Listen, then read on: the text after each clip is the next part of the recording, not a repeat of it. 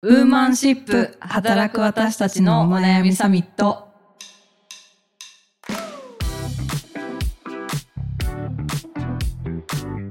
皆さんこんにちはニュースピックス 4W の中道香です同じくニュースピックス 4W の川口愛です。はいこの番組はニュースピックス 4W がお届けする次世代を担う女性がリーダーとしての一歩を踏み出せるように女性に関する主要ニュースやリアルなお悩みについて語り合う番組ですはい、今週もよろしくお願いしおます。願いしますなんとはい。今回、はい。待望の2人目のお、ゲストがはい。来ておりますありがとうございます。はい、お呼びいたしましょう、はい。えーノート株式会社のノートディレクターでポッドキャスト番組どんぐり FM のパーソナリティの成見敦義さんですよろしくお願いします。よろしくお願いしますよろしくお願いしますおいい声ですいやこのなんか女性二人でやってるからこのいいんすか？低さやばいですね。なんかおっさん出てきていいんですか？いや。この番組に。いやそうですよ。この女性リーダーのためのですからそうねですよ。ね。え今日はですね紹介するニュースがえー47ニュースの記事ではい。女性の生理を男子校で教えたらどうなった？放課中に急いで交換蒸れやすく不快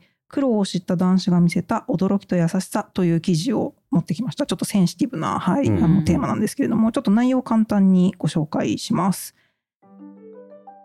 東京都にある男子校本郷中学高等学校で生理について学ぶセミナーが開催された。主催は女性用下着や生理用品を扱う企業ベアジャパン。実際にナプキンやタンポンを手に取り使い方を教わる男子生徒たちは驚きの連続。生理中の不快さや災害時の不安を知った生徒たちには今まで気づかなかった問題に対応しようとする優しさが見られたという内容です。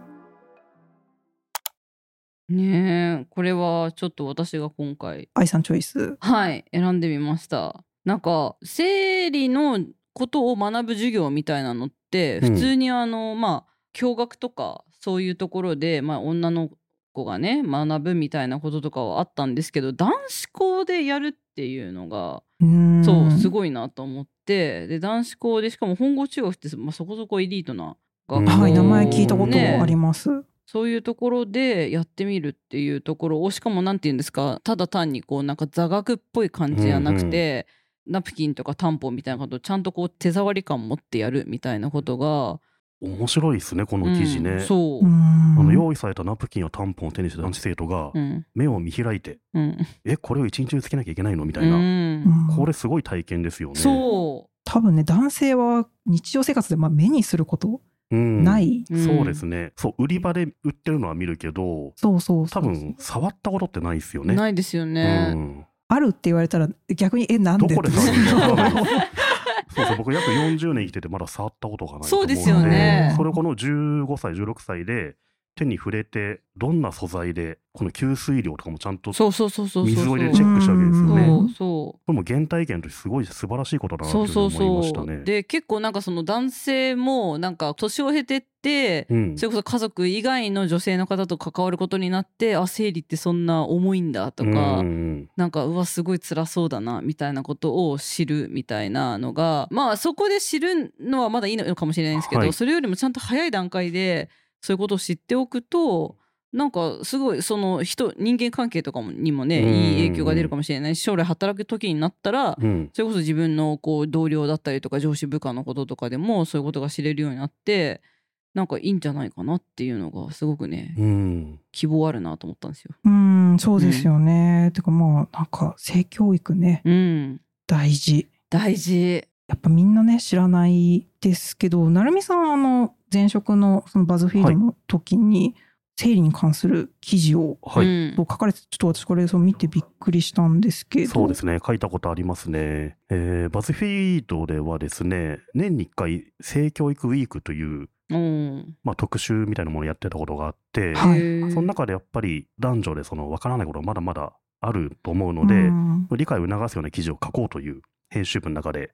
まあ、みんなライターがアイデアを持ち寄るんですよ。うんうんで僕はどんな記事書いたかっていうと男性も生理を体験できる生理マシーンというものについて記事書いたんですね。んで記事タイトル読み上げますと腹部に鈍痛 80ml の血が流れる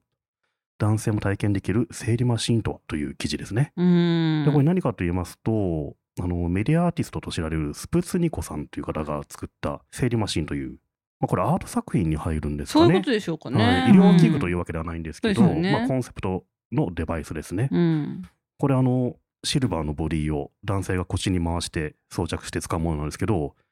電極がついていて腹部に鋭い痛鈍い痛みが出る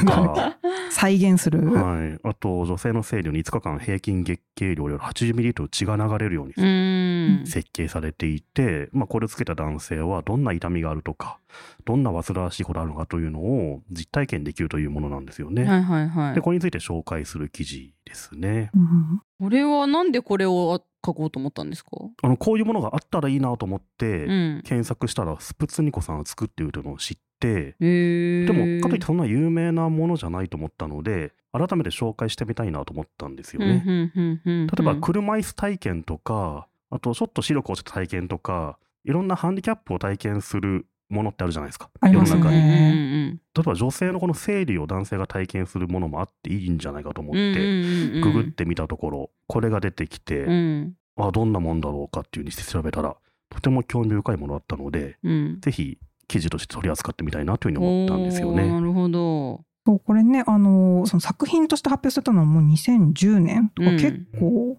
昔で、でしかもなんかこうね誰かが体験できるんじゃなくて、まあ、実際にそのこうん。う体験のデモ映像みたいなのがはい。こう映像作品になってるから、YouTube としてね映像作品に残っていてそれがとても面白いんですよねうん。またね。んなんかこの記事ねあの見ててこうその社内の男性陣のその 生理に対するうん。理解度、そうバズフィード社内のスラックでね男性社員が生理に関してどれくらい知識あるのかみたいな、うん。そういったフランクな会話がうん。交わされたんですよ。うんうんである女性社員から皆さんどれくらい知ってるみたいな質問があって、うん。実際僕ら答えたのが「え3日くらいじゃないの?」とか、いうんや1週間と教わったよ」とか「2日目が辛いらしいよね」みたいな。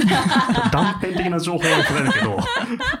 やっぱみんなあやふやなんですよね。うーん。いや確かにねそうですようね、ん。いやでもこういうねあのアーティストの人のこういう作品きっかけでねなんか知ってもらうとかね、まあ、あと実際にこういう教育課程とかでねなんかやってもらうみたいな勉強する機会を得るみたいなのとかって重要いやーそう、ね。本当に、まあ、最初にあのご紹介した記事の中ちょっとデータとして出てたんですけど19歳から、えっと、40代の男性1000人うん。の調査をしたルナルナっていうあの、生理周期の記録するアプリあるじゃないですか。あはい。れを提供されて MTI さんの調査によるとその男性1000人のうちその実に7割がその解決すべきあの問題だっていうふうにその生理のことは認識しているうんえーうん。ようでして、まあ、かつその女性の体について男女問わず学ぶことが、まあ、約8割が必要だと思ううん。って言ってますけど、でもなんかここ数年はねなんかこうネットで性教育 YouTuber とかも出てきたりとかなんかあるじゃないですか。はいはい。なんか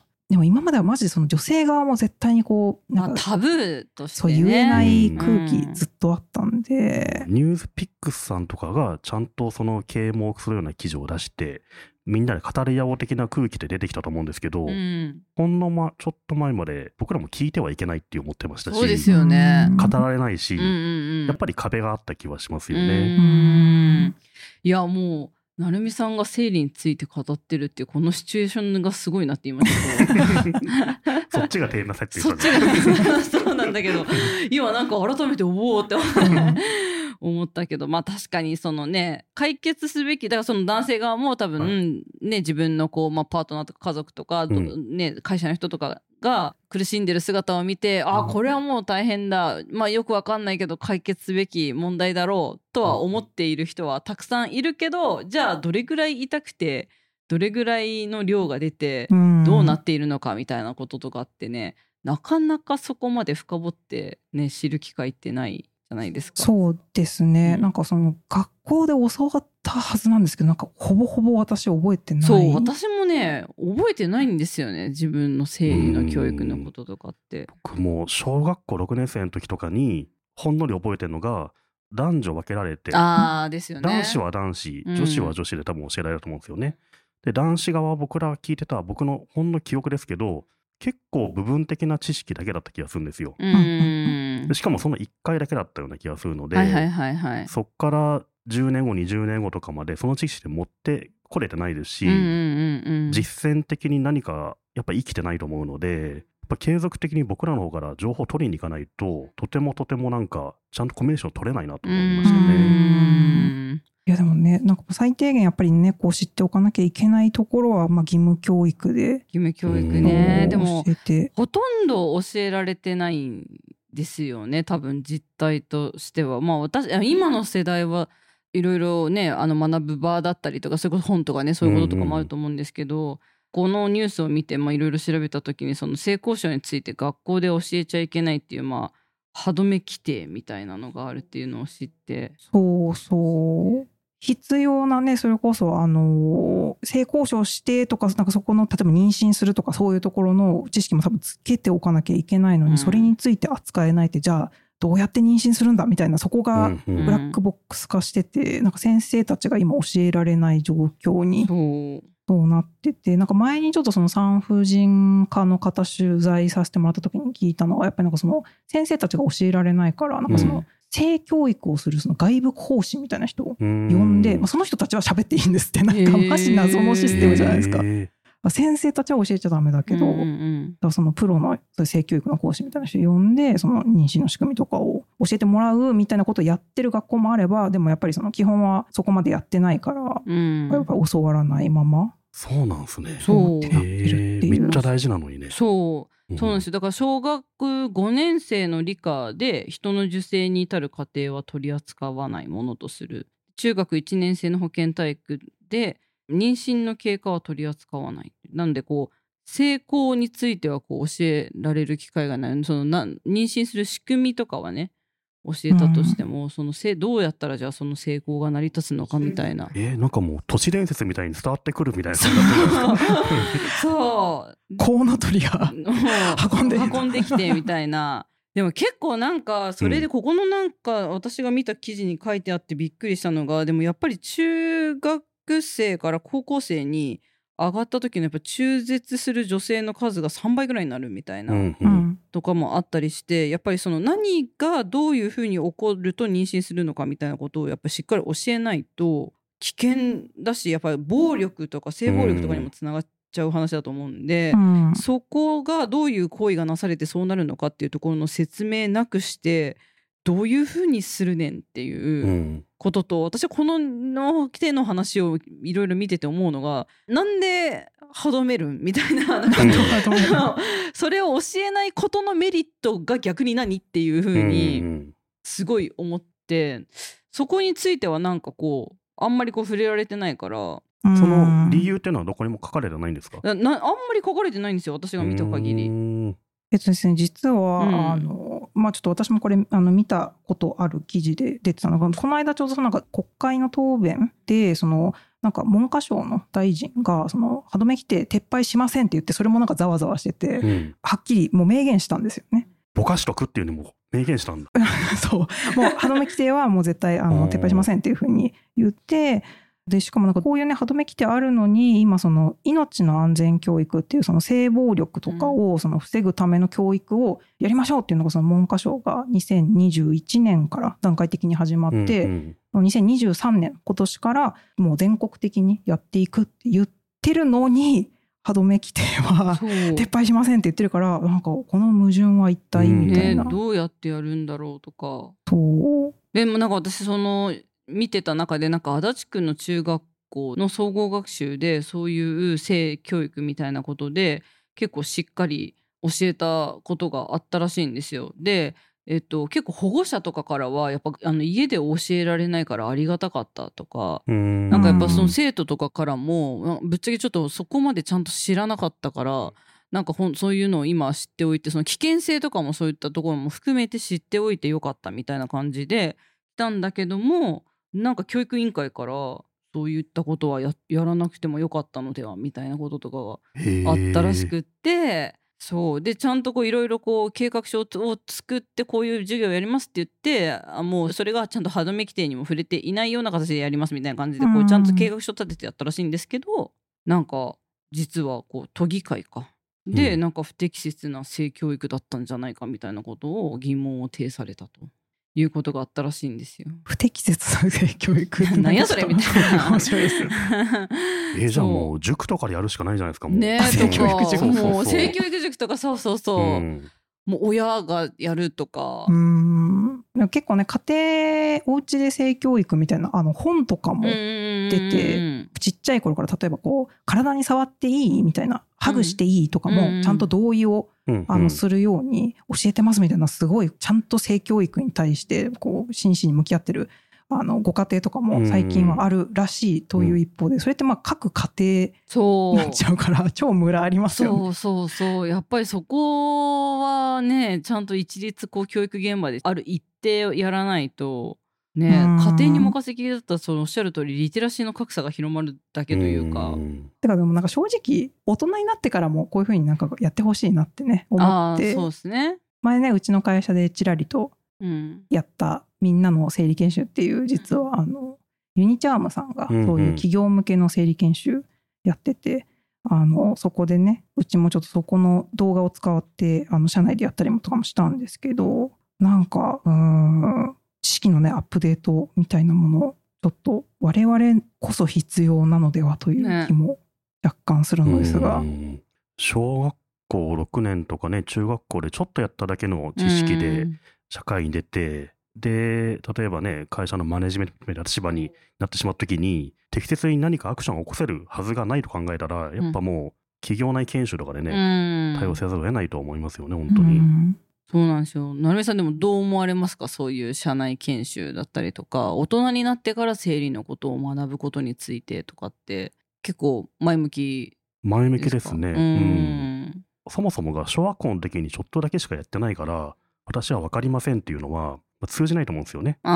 えば社会の現場で習ってないから僕はできませんよなんて言わないじゃないですか確かに確かに。それは会社で。うんそんな人いないですよね。うんそれはあの例えば人に対しても女性のその体に対しても同じことだと思うんですよ。習ってないから私はできませんっていうことじゃなくて学びに行く姿勢を持たなきゃいけないですし例えば会社に働きかけてこういう研修やってほしいとか言って知らなきゃいけないと思うんですよね。それはもうあれじゃないですかお互い歩めようというかうんう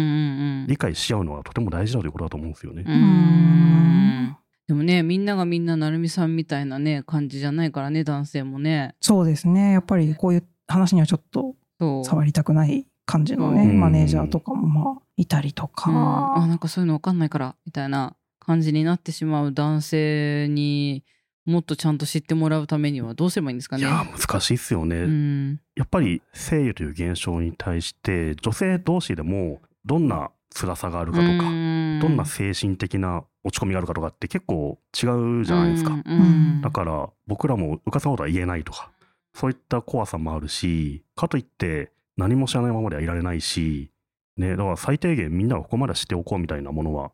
なければうん。本当に何も踏み出せないですよね。うん。そうですね。まあでも本当にだからでも今小中学校とかうん。から企業向けの研修とか、うん。あとなんかスポーツとかでも。そうそうそう。私昔取材したことがあっうて、ん。あの水泳選手の伊藤花江さんっていう方があのスポーツを止めるなっていうあのラグビーの広瀬さんとかがやってるなんか団体で中高生のその、えっと、部活で水泳とかやってる人たちに向けてその生理研修みたいなこととか、そういうのをやっていらっしゃって、まあ、なぜかっていうとそのご本人が北京オリンピックの時とかになんか生理がかぶりそうになって。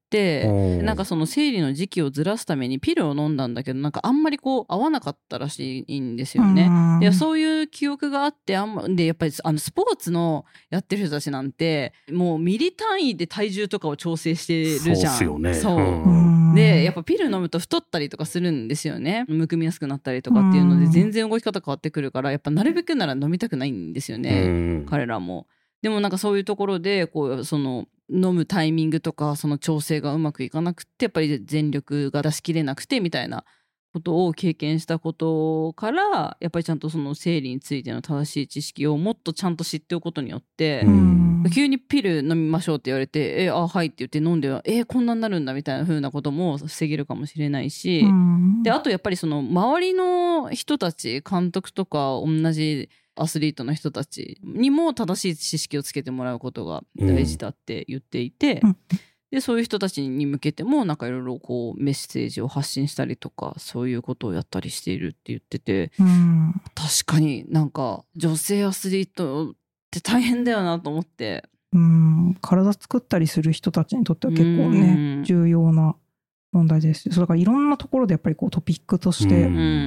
なんか扱われてるというかここの性教育というか生理の知識の重要性みたいなのってすごい広がってるなと思って、うんでさっきあの性教育 YouTuber みたいな話もしましたけど結構そういうコンテンツもネット見てると多いなと思ってうん。なんかツイッターとかだとサッコ先生っていうあーはいはいはいはいあの高橋幸子先生が性教育産婦人科医って言ってて発信をいろいろされたりとか本とかもいろいろ出されてるので興味ある方はぜひ、はい、見てみて。ちゃんと検索すると、例えば生理用品メーカーとか、うん。製薬メーカーとか、いろんなところが男性向けの知識をちゃんとまとめたページを、こ作ってくれててへれーがちゃんと上に出るんですよね。うんうんうん、なので分かんなかったらまず検索してっていう普通の知識ない時に自分がやることをうん。やるべきですよね。確かに。本当そうだよ。もう本当うん成美さん言った通りでさ、これ分かんないんでできませんとかってさ言わないじゃんみたいな。そう普段言わないじゃん。なんでこの時言うのっていう そうそうそう思う。わけじゃないですか。そ うまあとりあえずググれという。ググうん。ね本当にそういうう男性もググろうね。なんか女性側から男性側にこれを見といてほしい。最低限これ見ていてほしいとかそういったものって何かあるんですか？なんかねその千差万別だからそのそう難しいんですよね。でも話はねします私は。うんうん。やっぱり、今のパートナーもそうだし私過去付き合ってきた人たちにも生理がど自分はどれぐらい辛くていつぐらいで薬どういうのを飲んでてみたいなのはあの話してましたね。で話してもで今のパートナーは普通にナプキンとか買ってきてくれたりとか、うんうんうん。もう男性側からどういう辛さがあるのかとかどうしてほしいのとか聞かれるのはうん。ポジティブなことなんですかね、あ私はポジティブでしたけどね、まあ、そういうふうな形でこう理解を示してくれて、あったかいお茶とか用意すればいいのかなみたいな、うん こととかそういうのを聞くとありありがとうありがとうとかも思いますし、うそうですね。そう。知っておきたいって言われてまあなんかねう嬉しくないっていう人は多分いないですけどなんかその、うんうん。本当にその最中とかだと、ううん。んなんかもうもうメンタルも結構グズグズになっちゃってる人とかはもう話しかけてくんなみたいな、なんかとかもう結構そのコミュニケーションを取らされるのがもう嫌だっていう人とかもまあいるみたいなので、うん。なんかねそこのなんか正解がないのはやっぱりそうですよね。ねこうすれば OK っていうのがなかなか言えないのはね。なんか声のかけ方一言目なんていうかみたいなああるとするー例えば倒れてる人だったらもしもし聞こえますかみたいな。そういったものがある意識確認みたいな。意識確認みたいなね、いやでもなんか大丈夫？とか、うん。なんかめっちゃあでもあハードル高いな。あのこのルナルナっていう生理アプリをなんか男性側もこう入れるとかうん。そうするとそのパートナーの女性とかの周期がこう分かるので、うんうんまあそんな生理周期まで把握されたくないよみたいな職場では無理だと思うんですけど、はいでも私職場で倒れたことあって昔。あそうなんですか、はい、うんうん。その時は普通に救急車呼んでくれたんですけど、うん。上司とかが。そうでもねすごい人ね失神したりとかねそうそうそうそうそうちゃうみたいに痛すぎてとか。そう。でもだあ無理しないでねとか、うん。なんか大丈夫かとかね無理しないでねとか。難しいですよね。そこでうん。なんかとか体調悪そうな人がいて、うん。生理なのってわけにいかないじゃないですか。そうなんかそこの確認はねやっぱり必要ない前に受けた研修とかだと、うん。なんかその顔色悪いねとか,、うんなんかそういう普段との違いみたいなところだけで別別になんかそなのなぜどうその具合が悪いのかっていうところはもう別にどうでもいいというか、うんうんうん。例えば成美さんが二日酔いで頭が痛くてもいいし私がその生理で頭が痛くてもいいしみたいな、だから別に二日酔いでって言わせる必要ないじゃないですか。ないですね。じゃあ大丈夫とかいうところですかねまずは、大丈夫かいとか。体調平気とかまあ顔うん。顔色良くないねとかうんねうんうんうんそういう一言から始めるとういん。いんじゃないかと、そうっすうね、ん。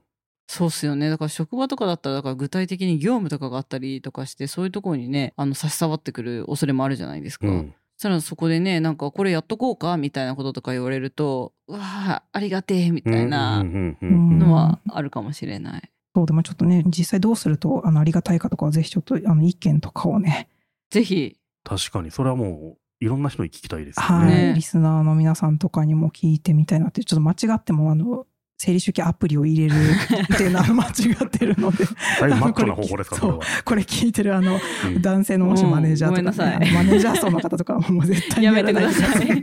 事案になっちゃうから、うんはい。まあ、あのね、親しい間柄ならね、うんそういうのはあるかもしれないけどっていう。はい。はいいやーちょっと面白かったな。はい。面白い。はい、ちょっとまだいろいろ聞きたいところなんですけども、お時間なので、ははいい、今週はあの一旦こちらで終了ということになります。はいなるみさんありがとうございました。ありがとうございました。